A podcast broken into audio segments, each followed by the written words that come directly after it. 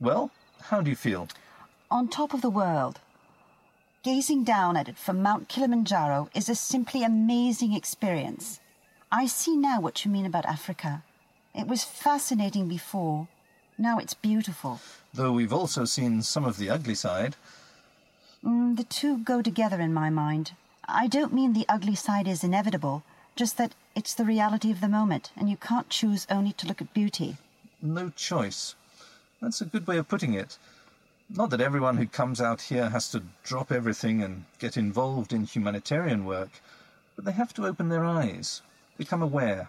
And for those who don't come here, there's a forthcoming documentary that will open their eyes for them. If only things were that simple. There's a lot of news clamouring for people's attention, and AIDS is one of those issues that only come into it intermittently.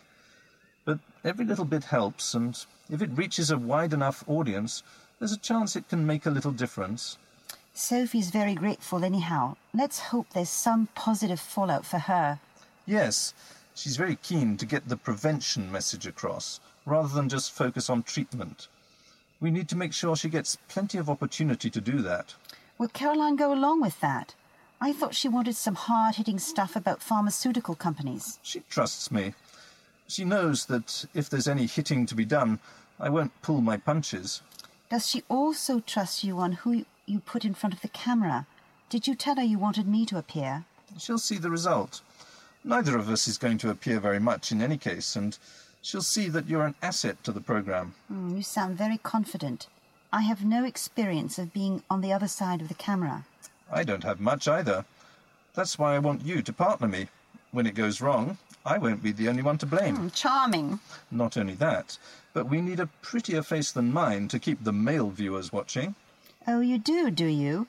And will the pretty face be allowed to open its mouth? Of course. You're going to get all the scientific bits to talk about, to show that you're more than just a pretty face. I hope you've been brushing up your medical terminology. It's far too difficult for me. I'll handle the easy stuff. I'll be brushing up my boxing skills if you carry on like that. no, only kidding. We'll plan it in detail back at the hotel. In fact, we ought to start going down if we don't want to spend the night up here. right, I'll just take a couple of more pictures. Thank you, by the way, What for? bringing me up here, showing me Africa, involving me in your life. Oh, don't mention it. The pleasure's all mine. Or rather, Uh, yes? perhaps, here on top of the world, there's one pleasure we could share in the form of a kiss. You know what? We not only could, but we should.